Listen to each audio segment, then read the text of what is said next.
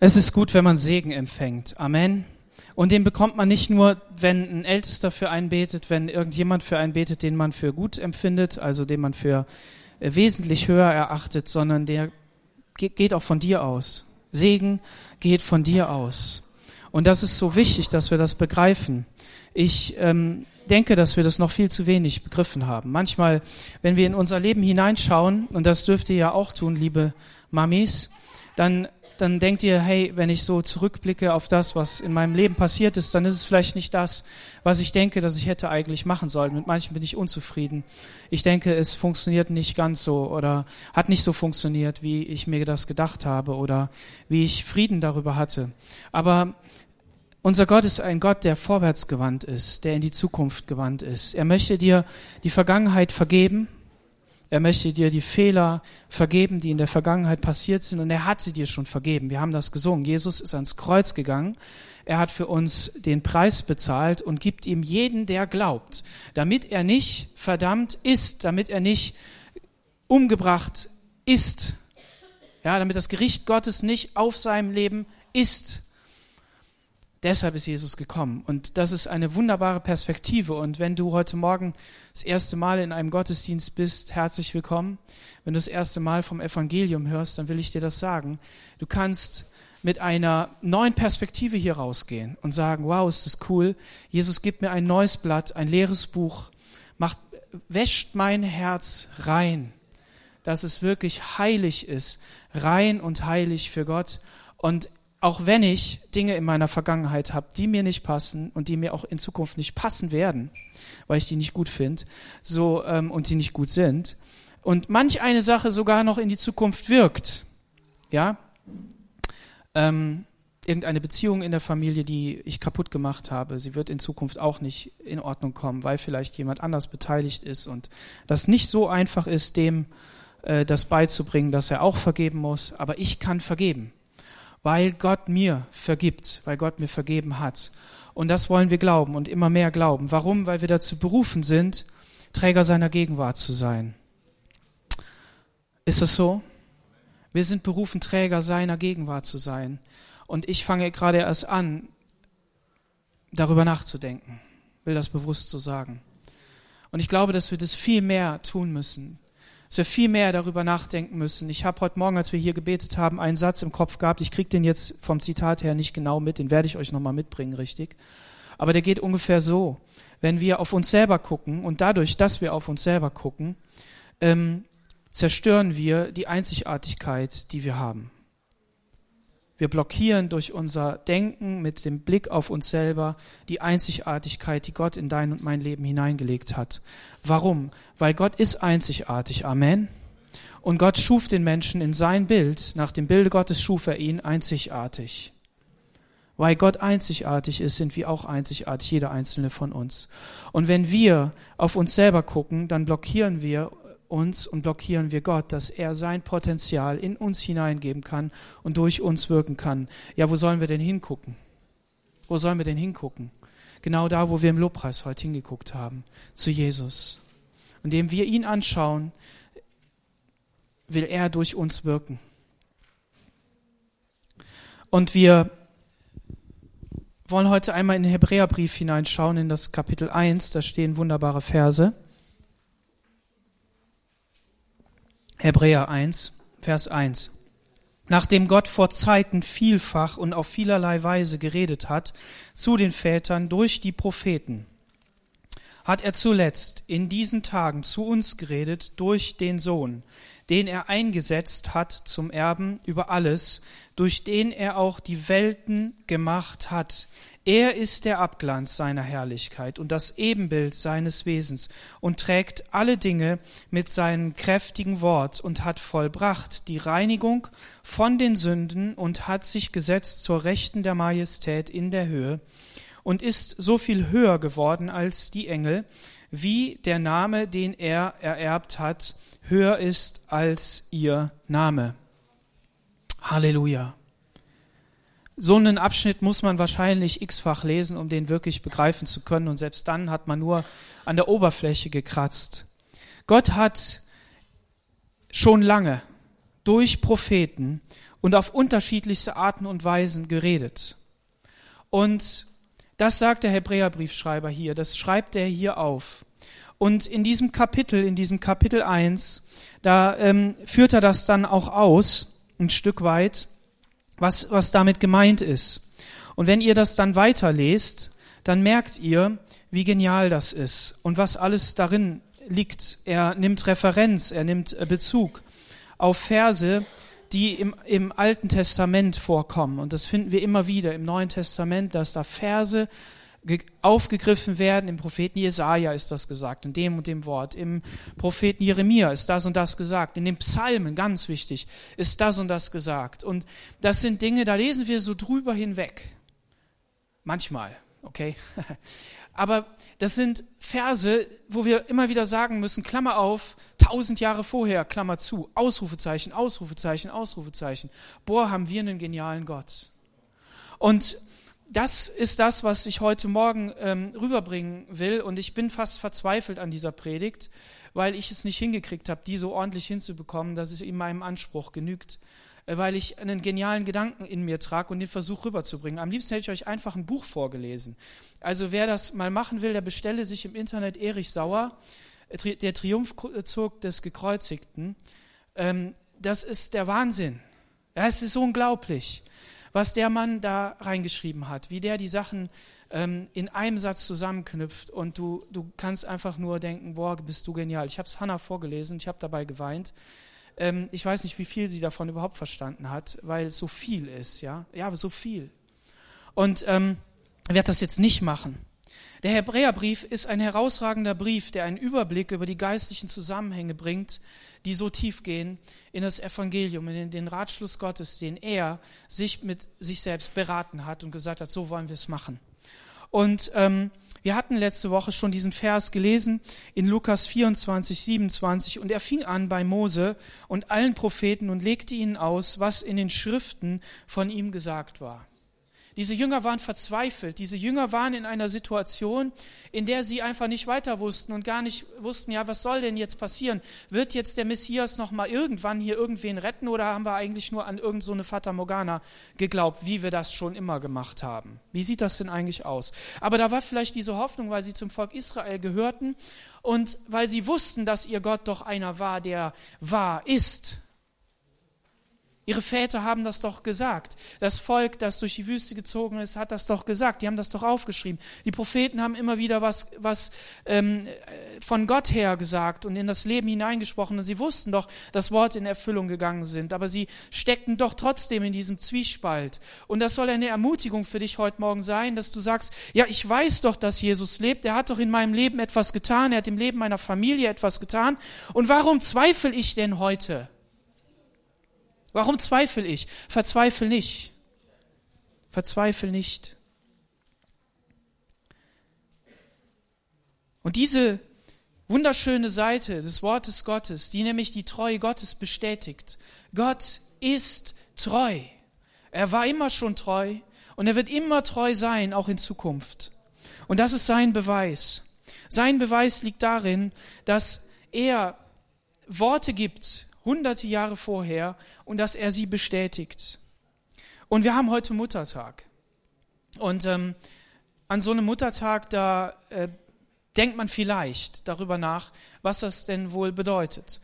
Und ähm, jeden Tag wird man ja daran erinnert. Die Mama kocht das Essen.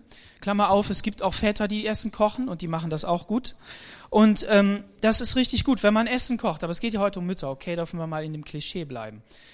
Ähm, wenn die Mama also jetzt das Essen kocht und sie kocht ja nicht nur Essen, sondern sie braucht ja zwei Stunden, um das Essen einzukaufen. Wenn sie den Wocheneinkauf macht und zu Aldi fährt und zu Lidl fährt und ähm, zum DM geht und zum Edeka und so, auch wenn das alles in einem Center drin ist, aber sie braucht immer zwei Stunden, braucht sie einfach.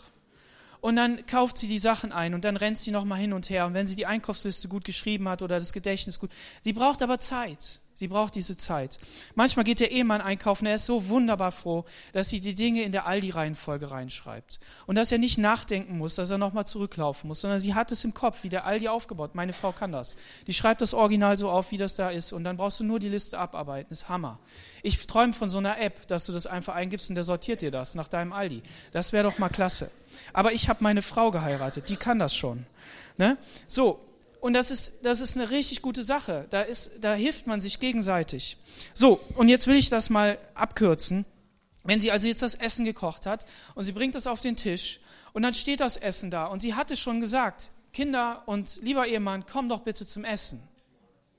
Ja, ja, wir kommen gleich dann hat sie das auf den Tisch getan und ähm, du weißt natürlich auch, dass sie auch manchmal länger braucht und dann denkst du ja, okay, noch fünf Minuten gehen schon. Und als Papa überlegt man sich dann auch, ne, Kinder, die Kinder könnten ja auch mal zuerst, ne, weil man hat ja das Recht, auch mal so als Letzter zu kommen, ne, wie sich das gehört, aber irgendwie funktioniert das nicht, die Kinder sind trotzdem immer die Letzten. Und dann steht das Essen auf dem Tisch und, ähm, und die ruft nochmal und nochmal und nochmal. Und endlich kommt man dann. Und ähm, dann wird sich über das Essen dahergemacht. Und innerhalb von fünf Minuten gefühlten ist das alles weg, was innerhalb von zwei, drei Stunden vorbereitet wurde. Und dann steht man auf und muss ja gehen, weil man hat ja wieder Verpflichtung. Also steht die Mama mit dem Abwasch wieder da. Jetzt übertrag das auf deine Situation. Sie ähm, hat gesagt, okay, du kommst ja heute früher von der Arbeit oder du kommst äh, zu der und der Uhrzeit von der Arbeit und dann ist da eben noch irgendwas. Ist noch irgendwas. Und das ist ja auch wichtig. Und dann steht sie da und hat gekocht und es wird irgendwie kalt. Das ist Frust. Das ist, das ist Frust. Und das sind die Kleinigkeiten in einer Ehe. Jetzt übertragt die mal auf alles andere auch. Ne? Ähm, die Klopapierrolle, die falsch rumhängt oder was weiß ich was. Ihr wisst ja, die kann man rechts oder links rumdrehen. Ähm, das sind die Kleinigkeiten, die dann zu schaffen machen. Du bist immer nicht pünktlich oder du versprichst immer was und tust das nicht. Und das nagt am Herzen. Und das kann eine Ehe gefährden. Oder andersrum ausgedrückt, wenn du in der Regel das einhältst, dein Wort einhältst an solchen kniffligen Stellen, wo sich jemand Mühe gegeben hat, und das kann ja auch umgekehrt gelten, ja, für die Frau, für den Mann und so, die Kinder für die Eltern, Eltern für die Kinder, dann ist das förderlich für die Ehe, dann ist das wirklich eine geniale Sache, weil diese Kleinigkeiten sind das Schmiermittel, damit die Ehe funktioniert. Da gibt es ja verschiedene Öle, die man so braucht. Ne? Selbst in der Stiftshütte gibt es verschiedene, aber gut, das ist wieder andere Brennstoffe. Treue. Ich hatte Ehe schon angesprochen. Hier natürlich Treue, die wir uns zusprechen. Hier vielleicht in diesem Saal das, das Ja-Wort gegeben, gesagt, ja, ich will dir treu sein. Ja, ich möchte dein Ehemann, deine Ehefrau sein und du weißt gar nicht, auf was du dich eingelassen hast. Nicht nur, dass du vielleicht dein Gegenüber gar nicht so sehr kennst, wie du denkst, dass du sie kennst, dass du ihn kennst, aber du kennst ja dich noch nicht mal.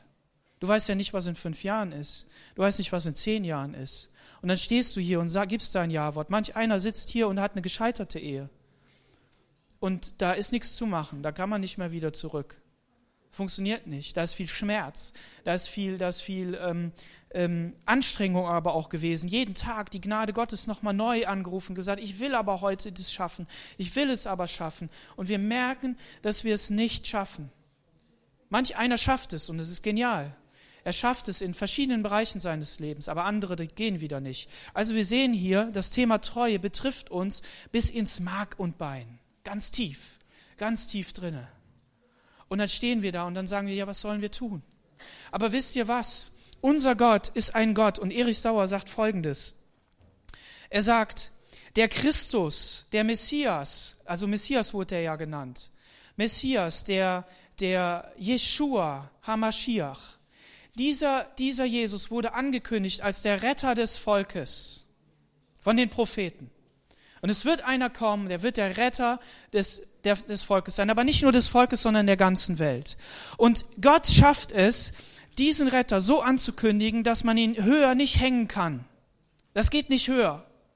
Aber Gott selbst sorgt dafür, dass dieser Name des Messias so klein wird, dass er Jesus heißt. Denn in, in den Evangelien wird er nur noch Jesus genannt. Einzelne nennen ihn Messias, Einzelne nennen ihn bei ihr seinem Ehrentitel, aber er ist dieser Immanuel, der sich auf deine Seite stellt und sagt, Gott mit dir. Und sein Name ist Jesus, du sollst ihn Jesus nennen. Und was passiert danach, nachdem Jesus aufgefahren ist zum Vater, nachdem er verherrlicht wurde in dem Leib, in dem neuen Leib, nachdem er auferstanden ist und eine neue, äh, etwas Neues mitgebracht hat, etwas Neues geworden ist, hat er wieder diesen Ehrentitel bekommen. Und in der Apostelgeschichte und in den Briefen wird er der Christus genannt, mehr als er der Jesus ist. Und was bedeutet das? Das bedeutet, dass Gott selbst dafür sorgt, dass er sich so sehr erniedrigt. Nicht nur, weil er Mensch geworden ist, sondern auch in den Begriffen. Er erniedrigt sich so sehr, dass, dass du ihn Jesus nennen kannst. Du musst ihn nicht Christus nennen, du musst ihn nicht den Retter nennen, sondern du kannst einfach Jesus sagen. Versteht ihr, was ich meine? Und dieser, dieser Gedanke ist da. Der Teufel hat gewollt, dass dieser Jesus der König wird, dass dieser Jesus angebetet wird. Er wollte, dass er selbst angebetet wird. Und er hat Himmel und Erde in Bewegung gesetzt. Er hat am Anfang den Himmel in Bewegung gesetzt, dass er zur Hölle wurde, nämlich indem er gestürzt ist auf die Erde und an den Ort, an den Gott ihn verbannt hat. Und, und diese Hölle hat er in Bewegung gesetzt, dass er mit dieser Christus nicht Christus wird, sondern damit er scheitert. Aber es war Gottes Plan, nicht zu scheitern, sondern in dem Scheitern der Menschen den größten Sieg davon zu tragen. Und das ist unser Gott. Und dieser Gott steht auf deiner Seite. Dieser Gott spricht dir zu, ich will treu sein in deinem Leben. Ich will dafür sorgen, dass du ans Ziel kommst. Ich möchte alles dafür tun, damit du wirklich nicht nur mein Kind bist, sondern mein Kind bleibst und in Ewigkeit bei mir bist. Das ist seine Zusage. Und diese Prophetie, die finden wir überall. Prophetie ist etwas, das ist mehr als nur ein Wort so äh, in die Zukunft. Es kann auch eine Offenbarung über das sein, was im Moment in deinem Leben ist. Das ist also im Grunde genommen etwas, das etwas offenbart, was du nicht weißt aber was Gott weiß, was er sagen will. Aber vielleicht weißt du es schon, nur nicht mit der Betonung, ja? So sei offen für Prophetie, sei offen für ein Wort, das dir gesagt wird. Selbst wenn derjenige nicht sagt, ja, ich habe eine Prophetie für dich, aber vielleicht sagt er dir ein Wort und du merkst, die Stimme Gottes redet zu deinem Herzen und du kannst es nehmen. Und so ist es auch in der Bibel. Und ähm, sehen wir also im Alten Testament, dass da viele verschiedene Dinge sind. Ich möchte äh, zwei, drei Sachen mal hervorheben. Im Hebräerbrief, Kapitel 7, braucht ihr nur sechs Kapitel weiter zu blättern. Da wird von einem Mann geschrieben. Dieser Mann, den hat es echt gegeben. Das war Melchisedek. Und es gab Abraham und Abraham war da unterwegs und der kam da von einem Kriegszug wieder und ähm, er hatte gesiegt, wie sich das gehört, weil Gott auf seiner Seite war. Und, ähm, und dann kam Melchisedek ihm entgegen. Und es wird nicht berichtet, woher der, naja, woher schon, aber nicht, woher er im Ursprung kam, ja, also kein Anfang. Und dieser Mann hatte kein Ende. Und ähm, dann könnte man über diese Geschichte äh, drüber hinweglesen und sagen, ja, cool, okay, ist da einer gekommen. Und ähm, der brachte ihm Brot und Wein, ne? Und, ähm, und dann äh, hat Abraham ihm den Zehnten gegeben, ne, von allem, was er bekommen hat. Und Abraham hat ja nicht nur den Zehnten gegeben, sondern auf alles verzichtet, was er eigentlich ihm zustand und hat gesagt, äh, ich will nicht, dass äh, man sagt, du hättest mich reich gemacht. Ne? Ähm, also der Zehnte als Orientierung, das Ganze als Besseres. Ähm, okay, so, diese Geschichte ist eine wahre Geschichte. Dieser Melchisedek, heißt es hier, aber war König von Salem, also Jerusalem. Ne? Priester des höchsten Gottes. Er ging Abraham entgegen, als der vom Sieg über die Könige zurückkam.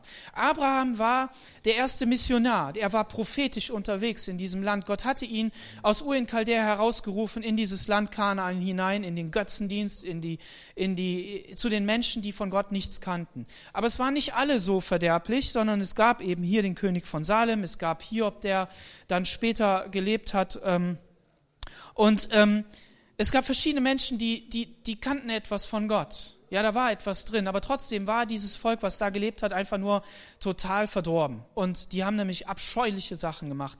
Und Gott hat dann 400 Jahre gewartet, bis der, der Kelch, sagt die Bibel, voll war und das Gericht Gottes also kommen musste in Form seines Volkes. So, und dieser König, der kommt ihm hier entgegen und ähm, als Abraham eben von dem, von dem ähm, Sieg zurückkam und er segnete ihn.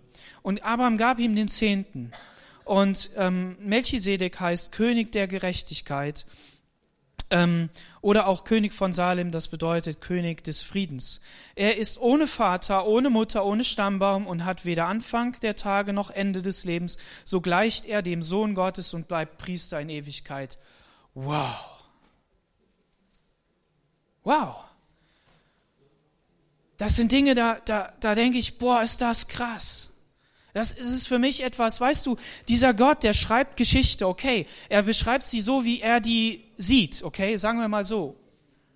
Aber da lebt ein Mensch, der lebt wirklich, der lebt echt. Und Gott schafft es, in diesem König von Salem so zu regieren, so zu führen und zu leiten, dass er ein Prophet, dass er ein prophetisches Leben lebt für uns. Für einen Melchisedek, der ein hoher Priester ist, von höherem Maß, Jesus Christus. Damit Gott sagt, Kinder, ich habe euch bewiesen, ich bin dieser Gott, der die Geschicke der Welt in der Hand hat. Ich leite ein Leben so, dass es ein prophetisches Leben ist. Und ich will dir anhand dieser Geschichte zeigen, hier bin ich, hier ist Gott. Und du sagst vielleicht, ja gut, das hat der Hebräerbriefschreiber da so geschrieben. Aber es gibt viele verschiedene Sachen, die hat, die haben die Schreiber nicht geschrieben und doch stecken sie in den Texten drin. Nehmen wir eine andere Geschichte. Isaac opfert den, seinen, ähm, der geopferte Sohn, so, der geopferte Sohn. Abraham. Abraham war schon ein bisschen älter, ne, so 100 und so weiter, ne, also dreistellig. Und, ähm, und auch seine Frau war, war, war älter. Ne? Und ähm, dann haben sie einen Sohn bekommen und dann dauert das 37 Jahre, habe ich gelesen. Korrigiert mich, wenn es falsch ist. Aber es kommt auch nicht so darauf an, sondern was ich sagen will ist, das war eigentlich ein junger Kerl, der war in der Kraft seines Lebens. Heutzutage würde man sagen, auf dem absteigenden Ast, ne? weil ab 25 geht es ja bergab. Aber die lebten ja länger, okay, halten wir das zugute. Aber das heißt, er war kräftig. So, und in 1. Mose 22 wird diese Geschichte beschrieben. Nach den Geschichten versuchte Gott Abraham und sprach zu ihm. Und führe uns nicht in Versuchung. Ne? Im Vater unser heißt das. Aber hier hat Gott eben das getan. Er hat Abraham getestet. Er hat versucht, mal herauszufinden, was denn im Abraham drinsteckt. Ob er wirklich derjenige ist, der er hoffte, der Gott hoffte, dass er sei.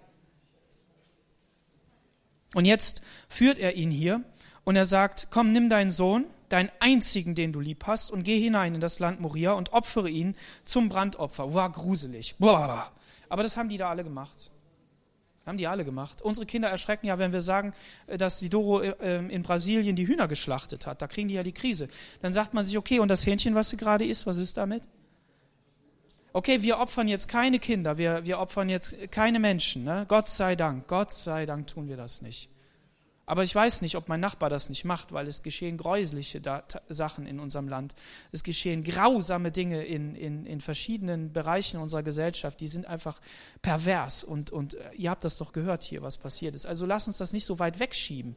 Die waren genauso, wir waren sind genauso wie die. Und, die sind, wir, und umgekehrt. Und jetzt ist Folgendes, der, der, der Fokus liegt jetzt darauf. Und Abraham nahm das Holz, zum Brandopfer und legte es auf seinen Sohn Isaak. Hallo, Riesenglocken läuten. An Karfreitag nicht, aber am Ostersonntag. Aber hier ist Alarmstimmung. Wer hat auch sein Kreuz auf sich genommen? Wer hat das Holz auf sich genommen? Aber er wusste, dass er das Opferlamm ist. Jesus Christus. Isaac hat dieses Opferholz jetzt auf seinem Rücken und er geht diesen Berg da hoch und fragt den Vater, sag mal Vater, welches Opfer werden wir denn opfern? Boah, was für ein Schmerz in dem Herzen dieses Vaters.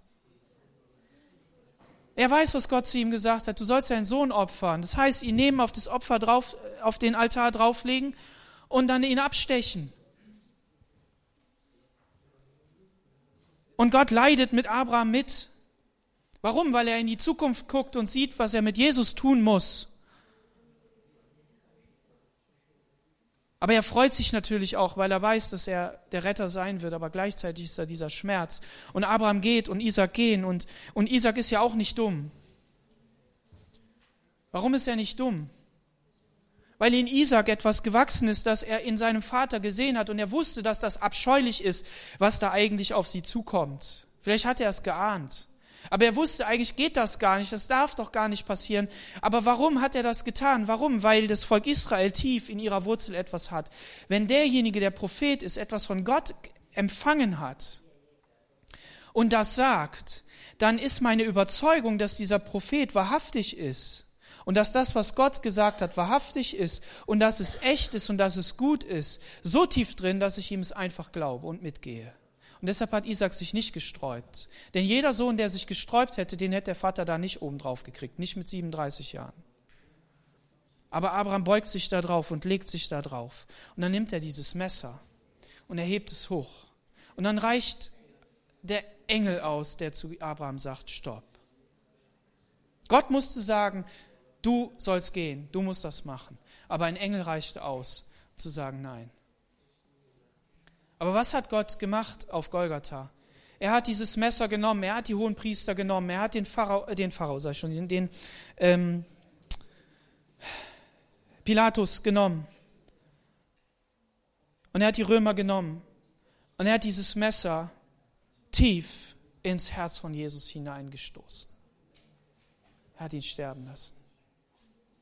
Und so sehen wir hier, dass diese Geschichte nicht nur eine Geschichte ist, sondern dass Abraham wirklich Prophet war und prophetisch gelebt hat. Aber nicht, weil er gesagt hat, ich will Prophet sein, sondern weil Gott das durch ihn gewirkt hat. Dass sein Leben eben diese prophetische ähm, Komponente hatte. Und das alles deutet auf den Christus hin. Im Alten Testament. Jesus ist dieser einzige Sohn, der ans Kreuz gegangen ist. Und wenn wir dann uns einen weiteren Bereich anschauen, zum Beispiel die Stiftshütte, dann sehen wir hier Folgendes. Die Symbolik der, äh, ähm, in der Stiftshütte von den Gegenständen, die finden, befinden, da sind auch Hinweise auf Christus drin. Im 2. Mose 25, Vers 8, da steht folgendes, und sie sollten mir ein Heiligtum machen, dass ich unter ihnen wohne. Das war der Auftrag. Sie sollten mir ein Heiligtum machen, dass ich unter ihnen wohne, Gott selbst. Und im 3. Mose 26, Vers 11, ich will meine Wohnung unter euch haben und eure, euer nicht überdrüssig werden und ich will unter euch wandeln und will euer Gott sein und ihr sollt mein Volk sein, wenn ihr bei mir bleibt. Das war vorher gesagt. Das war die Perspektive für das Land Kanaan. Gottes tiefstes Anliegen war, mitten unter seinem Volk zu wohnen. Und wie sollte jetzt dieses Heiligtum hier aussehen? Häufig kommt die Zahl 3 darin vor. Und die drei, äh, Zahl 3 erinnert uns an Erlösung. Es sind alle drei Personen der Gottheit beteiligt. Wir haben drei Abteilungen. Ein Vorhof, ein Heiligtum und ein Allerheiligstes. Drei. Wir haben drei Zugänge. Den Vorhof mit der Tür. Wir haben den Eingang zum Heiligtum. Wir haben den Vorhang zum Allerheiligsten. Und wir haben drei Arten von Licht. Wir haben das Sonnenlicht im Vorhof, wir haben das Licht des Leuchters im Heiligtum und das Licht der Herrlichkeit Gottes im Allerheiligsten. Wir haben drei Stellen, an denen Blut vergossen wird, am Brandopferaltar, am Räucheraltar und an der Bundeslade. Wir haben drei Arten von Metall, Gold, Silber und Kupfer. Wir haben drei Farben, Scharlach für die Versöhnung, Blau für den Himmel und Purpur für das Königtum. Und somit ist diese Stiftshütte jetzt nur angedeutet, ein absoluter Fingerzeig, ein Hinweis auf Christus, den Messias, der kommen wird, in dem sich Gott selbst gezeigt hat. Und das ist Prophetie. Und dieser Vorhof, der war umzäunt mit einer Trennung von Gott. Gott war in dieser Stiftshütte, er, er, er, wollte mitten unter ihnen wohnen, aber er musste trennen zwischen denen, die draußen sind und denen, die drinnen sind, nämlich den Priestern und den Leviten und dem Volk. Warum? Weil diese Umzäunung sollte sicherstellen, dass keine Sünde da hineinkommt, zumindest nicht von der Seite. Aber es gab eine Tür. Durch diese Tür sollte jeder hineinkommen, jeder Mensch, mit seiner Sünde, und dann sollte diese Sünde gesühnt werden. Und dieses Tor, das ist Jesus Christus, das ist der Weg zu Gott. Und dann haben wir den kupfernen Opferaltar, ein Schattenbild auf die Versöhnung. Dieser Altar, auf dem verbrannt wurde, was, was für, für das Kreuz steht. Das Tier, das geschlachtet wird und das verbrannt wird. Und dann haben wir das kupferne Becken der Reinigung vor dem Dienst. Die Priester haben sich in diesem kupfernen Becken gereinigt, damit sie in das Allerheiligste hinein konnten. Da konnten keine Otto-Normalverbraucher rein, sondern da durften nur Priester hinein, an diesem Becken der Reinigung. Und somit steht dieses Becken eben auch für das reinigende Wort Gottes, das durch unser Leben fließt. Und Jesus sagt zu seinen Jüngern, ihr seid rein um des Wortes willen, das ich zu euch gesprochen habe. Und dann das Heilige. Hier haben wir den goldenen Leuchter für das göttliche Licht, den Heiligen Geist, das Öl, das dadurch fließt. Wir haben die Schaubrote, was auf Jesus, das Brot des Lebens und die Gemeinschaft im Abendmahl deutet. Wir haben den goldenen Räucheraltar, der für die Anbetung und die Fürbitte steht und die Mischung, die darauf verbrannt wird, ist eine Repräsentation auf alle Völker der Erde, weil alle Völker der Erde sollten Gott anbeten. Und wir haben das Allerheiligste, die Gegenwart Gottes, die Bundeslade mit dem Gesetz, Gerechtigkeit Gottes und gerechtes Gericht. Wir haben den Gnadenstuhl, den Gnadenthron über dem Gesetz. Also die Bundeslade hatte einen Kasten, darin lag das Gesetz und dann war der Gnadenthron da drüber. Und zwei ähm, äh, ähm, engelartige Wesen ähm, schauten da drauf und oder waren da drüber so. Und, und dieser Gnadenthron, auf dem ähm, der die Gnade Gottes repräsentiert, was war da drauf? Was hat der hohe Priester einmal im Jahr dorthin gebracht? Das Blut. Und das Blut zeigte auf Christus. Es verwies darauf, dass eines Tages das wahre Opferlamm kommt. Denn nichts ist geschrieben vor dem Kreuz, was nicht auf das Kreuz hinweist. Nichts ist vor Christus geschrieben, was nicht auf Christus hingeschrieben ist. Und nichts ist nach dem Kreuz geschrieben, was nicht auf Christus zeigt, der da war. Deshalb ist alles, was wir tun, in Christus. Alles, was wir glauben, ist in Christus. Alles, was wir wollen, ist in Christus, weil wir auf das Kreuz, auf die Erlösung schauen. Und dann ist dieser Vorhang, die Trennung zwischen dem Heiligtum und dem Allerheiligsten. Und das bedeutet, die Gemeinschaft zu Gott, die Gemeinschaft mit Gott ist noch nicht da. Aber sie wird eines Tages kommen.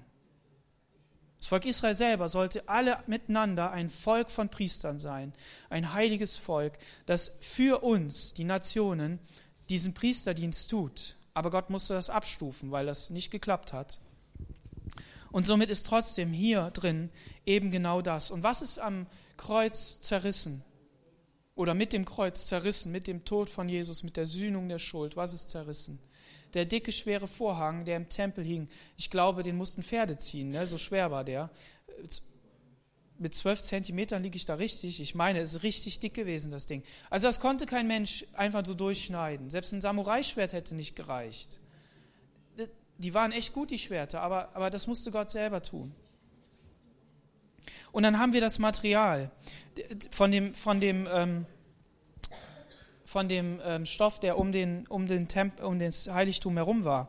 Das war, heißt, die, Reine, die, die Reinheit des Leinens war dieses, diese Weiße, diese Bleiche, die stand eben dafür, dass dahinter Schuldvergebung ist, dass Gott, dass Gott ein reines Leben möchte, dass er auch die Möglichkeit dazu gibt, diesen Weg frei macht, damit du rein sein kannst. Und jeder, der jetzt durch dieses Tor hineingegangen ist, der hat gesehen, ach ja, jetzt werde ich umhüllt mit dieser Reinheit. Und das deutet darauf hin, dass wir alle eines Tages umhüllt werden mit einem weißen Kleid und dass, dass, wir, dass, wir, dass wir das auch sehen werden.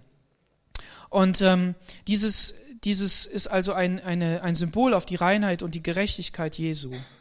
Und ist hergestellt aus Flachs, ähm, was so viel bedeutet oder ein Hinweis ist auf seine menschliche Natur. All diese Dinge, die da beschrieben sind, das sind irdische Dinge. Irdische Dinge. Du könntest sie weg erklären. Aber die Genialheit Gottes ist, dass, dass trotz aller menschlicher Erklärung er diese, diese Zusammenhänge und diese Ereignisse und all das, was unsere ähm, was der Teufel versucht, uns madig zu machen, dass er das nimmt und verwandelt in Herrlichkeit. Es sind Symbole auf das, was einmal kommt, was wir jetzt schon erleben dürfen. Halleluja. Da kann man wirklich nur sagen, preis sei Gott. Da wollen wir Gott loben dafür, weil wir leben eben im Neuen Testament.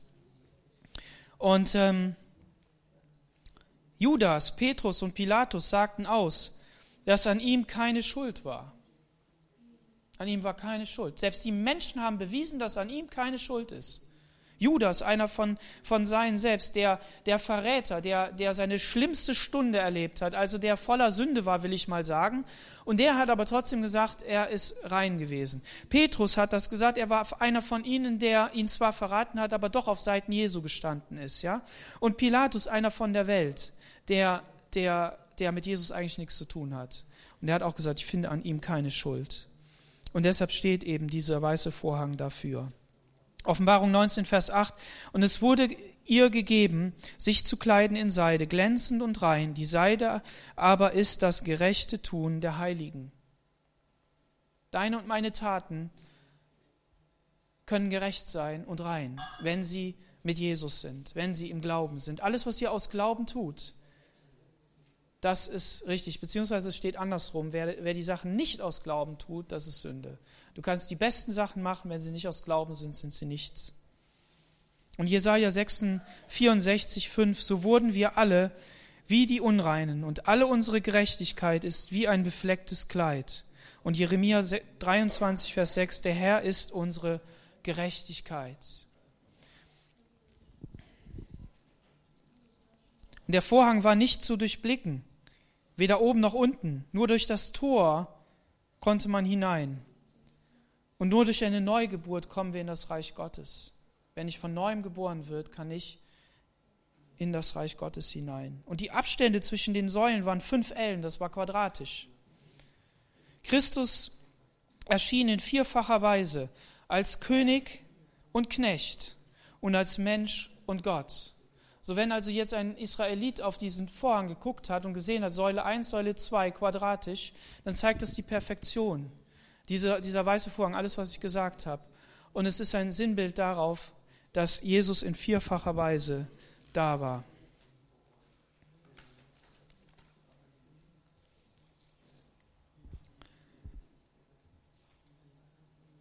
In Galater 6, Vers 2 steht, einer trage des anderen Last, so werdet ihr das Gesetz des Christi erfüllen.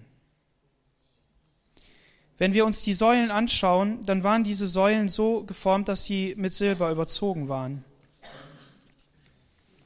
Und es waren 60 Säulen, 20 im Norden und Süden und 10 im Westen und im Osten. Und die Säulen, ah nee, nicht mit Silber, mit Kupfer waren die überzogen, so, sorry. Mit Kupfer überzogen, ja klar. Jede hatte einen silbernen Nagel oder Haken zum Aufhängen des Vorhangs.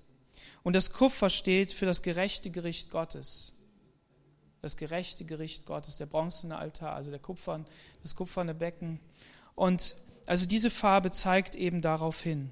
Und, ähm, und dann hing dieser, dieser leinene Vorhang daran. Und jede Säule, kann man auch sagen, die Gemeinde steht, und das haben wir heute auch äh, im Lobpreis gehabt. Jede, jeder steht neben dem anderen und kann ihn stützen und tragen. Danilo hat es auch gesagt, danke, dass ihr für mich gebetet habt. Und jede Säule war auch verbunden mit einer, mit einer Stange. Und so steht jeder neben dem anderen. Und einer trage des anderen Last, so werdet ihr das Gesetz des Christi erfüllen. Ja, was heißt denn das, eine Last? Heißt das, ich trage dir deinen Einkauf? Oder es heißt dass ich trage mit dir, Danilo hat es gesagt, danke Jairo, dass du mit mir getragen hast, danke Gemeinde, dass ihr mit mir getragen habt. Ja, er war da trotzdem alleine. Aber heißt das nur die Probleme oder die Schwierigkeiten? Oder heißt das noch viel mehr? Heißt es vielleicht sogar, dass ich dich mit hineintrage ins Himmelreich? Volker hat das mal in Bezug auf die Ehe gesagt. Er glaubt, dass der wahre Kern der Ehe darin besteht, dass wir einander helfen, in das Himmelreich hineinzukommen oder in den Himmel zu kommen. Wir grenzen oft ab und sagen, ja, deine Gerechtigkeit geht nur dich was an und du musst mit deiner Sünde klarkommen. Ja, komm, ich helfe dir und bete noch mit dir. Kannst das bei mir beichten, aber wir lassen den anderen oft mit seiner Sache alleine. Aber wie gut ist es, wenn wir ein offenes Ohr haben und wie gut ist es, wenn wir den Schritt auf den anderen zumachen und sagen, ja, du trägst doch daran rum und ich will dich nicht verurteilen, aber ich möchte dir helfen, dass du gerecht wirst, dass du heilig wirst. Komm, wir gehen zu Christus. Und helfen zu sagen, hey, komm, komm und wir gehen. Und dazu müssen wir uns aber öffnen. Im Neuen Testament heißt es, wir sollen einander die Sünden bekennen, damit wir gesund werden. Und dann gab es so, un, so komische Sachen, dass man sich dann vor die Gemeinde gestellt hat und die Sünden gebeichtet hat. Gebeichtet hat. Und ich glaube, dass es sich komisch anfühlt, wenn das nicht eine Gewohnheit ist, die aus dem Geist Gottes herausgeboren wurde. Wir hatten einen Rangerabend gehabt, den ersten, glaube ich, und da war das Thema, dass wir unsere Sünden bekennen sollen. Und wir haben das in unserem Campus, es waren ja mehrere Campusse, wo die ganzen Teilnehmer da waren, ähm, auf dem Hike, 2500 Stück an Rangern. Und da hatten wir das so, dass jeder persönlich das dann mit einem Stöckchen ins Feuer geschmissen hat. Aber die Doro hat mir erzählt, dass sie die Jugendlichen dazu aufgefordert haben, ihre Sünden zu bekennen. Und dann sind die nach vorne gegangen und haben ihre Sünden bekannt. Voreinander. Aber das kannst du nicht erzwingen. Wir können nicht sagen, am Ende des Gottesdienstes wollen wir, dass alle eure Sünden hier jetzt bekennt. Sondern dafür musst du geistig etwas vorbereiten. Du musst einen ein Teppich der Gnade, einen Teppich der Liebe ausbreiten und sagen, komm, wir gehen den Weg, wir wollen in diese Richtung. Und wenn der Geist Gottes diesen Impuls gibt, wenn der Geist Gottes etwas bewegt in unseren Herzen, dass wir, dass wir Buße tun gemeinsam, dann, dann, ähm, dann wird er das tun, aber es ist kein Menschenwerk. Und so helfen wir uns gegenseitig, in das Königreich Gottes hineinzukommen.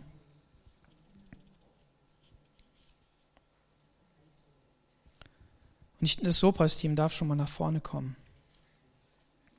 Jesus hat uns vorhergesagt, Jesus hat uns verheißen, sagt die Bibel, Prophetie ist auch Verheißung, dass er eines Tages wiederkommt. Amen. Die Engel sagen zu den Jüngern, so wie er aufgefahren ist in Matthäus Kapitel ähm, nee, im Apostelgeschichte 1, so wie er aufgefahren ist zum Himmel, wird er auch wiederkommen. Und so dürft ihr ihn erwarten. Und Jesus selber sagt in ähm, Offenbarung Kapitel 22, das sagt er dreimal, das ist die letzte Seite der Bibel, da sagt er, siehe, ich komme bald. Glücklich ist, wer die Worte der Weissagung in diesem Buch festhält. Und siehe, ich komme bald, mein Lohn ist mit mir, jedem zu geben, wie es seinen Werken entspricht. Und der Geist und die Braut sagen, komm. Und wer es hört, der sage, komm. Und Vers 20, er sagt, der dies bezeugt, ja, ich komme bald. Das ist eine Zusage an dich und an mich, dass der Herr Jesus wiederkommen wird, um seine Gemeinde, seine Braut abzuholen wie ein Bräutigam. Und wir dürfen die Hoffnung haben, dass wir eines Tages mit ihm in der Herrlichkeit sein werden, in einer Herrlichkeit, die wir uns nicht vorstellen können, die niemand machen kann, weder in Dubai mit ihrem ganzen Geld, noch irgendwie ein König Salomo, noch irgendein anderer König, Ahasveros oder wie sie alle hießen, die eine Herrlichkeit hatten, die wir uns nicht vorstellen können. Und wir selbst leben in Herrlichkeit im Gegensatz äh, zu anderen in dieser Welt. Aber das, das ist etwas, wo Jesus dich und mich hinruft. Und unsere Sehnsucht soll sein, dass wir bei ihm sind und er hat versprochen, dass er dich dahin bringt, dass er dafür sorgt, dass er, dass er mit dir ist. Und was deine Aufgabe ist, seine Gegenwart, seinen Geist, seinen Zuspruch durch dich fließen zu lassen in die Welt. Das ist dein Auftrag. So soll diese Predigt dazu dienen, dass wir ermutigt sind, dass wir ermutigt sind in unserem Glaubensleben. Dass da, wo wir Glaubenszusagen bekommen haben, Verheißungen bekommen haben, ob durch das Wort Gottes selbst oder auch persönlich, dass wir die festhalten und sagen, Gott, ich will das proklamieren. Ich will sagen, dass du durch mich wirkst. Warum? Weil wir wollen nicht so sehr auf uns gucken, was wir nicht können, sondern wir wollen auf das schauen, was er kann durch unser Leben. Aber das wollen wir nicht als Harakiri-Extreme machen, sondern das wollen wir in Gemeinschaft machen. Das wollen wir in Gemeinschaft machen in unserer Familie. Das wollen wir in Gemeinschaft machen in unserer Gemeinde. Es wird welche geben, die sind ähm, schneller dabei. Es wird welche geben, die sind schon zehn Schritte voraus und die ärgern sich manchmal über die, die da so hinten sind. Und, aber wir wollen mit der Liebe Gottes, mit seinem Frieden, mit diesem Band des Friedens uns gegenseitig ermutigen, wirklich in seine Gegenwart zu gehen und sein Wort zu glauben. So, wenn du die Bibel liest, dann frag dich, stehen hier Dinge drin, die auf Christus zeigen? Wenn du ein Buch in die Finger kriegst, was dir das erklärt, Greif es dir, lies es und lass dich überzeugen, dass Gott sein Wort nicht nur einfach blind gegeben hat und der Zufall es wollte, dass ein paar Dinge zusammenpassen. Nein, Gottes Wort ist voll von Prophetie und lass dich ermutigen, Dinge zu glauben, die Jesus für dich verheißen hat, dass du sein Kind bist, dass du auserwählt bist, ihm nachzufolgen, dass er in dir leben will und dass wir in ihm gerecht und heilig und wunderbar sein können, damit wir zu seiner Ehre leben. Amen. Amen. Lass uns aufstehen und beten. Halleluja. Und ich möchte ähm, etwas tun. Ich möchte, dass alle diejenigen nach vorne kommen, die noch keine Mütter sind. Die keine Mütter sind, warum? Weil sie vielleicht keine Kinder bekommen können. Das ist natürlich sehr, sehr schmerzhaft und traurig. Und ich möchte, dass diejenigen nach vorne kommen, die, die noch keine Ki Kinder haben, weil sie noch zu jung sind, weil sie noch keinen Ehemann gefunden haben, weil sie, was weiß ich was. Oder weil sie vielleicht auch keine Kinder mehr haben und darüber traurig sind, aber dann nur die. Die können nach vorne kommen. Liebes Ruhepastor, ihr dürft spielen. Gerne. Kommt nach vorne. Ich möchte mit euch beten. Und ich möchte euch ein Herz schenken.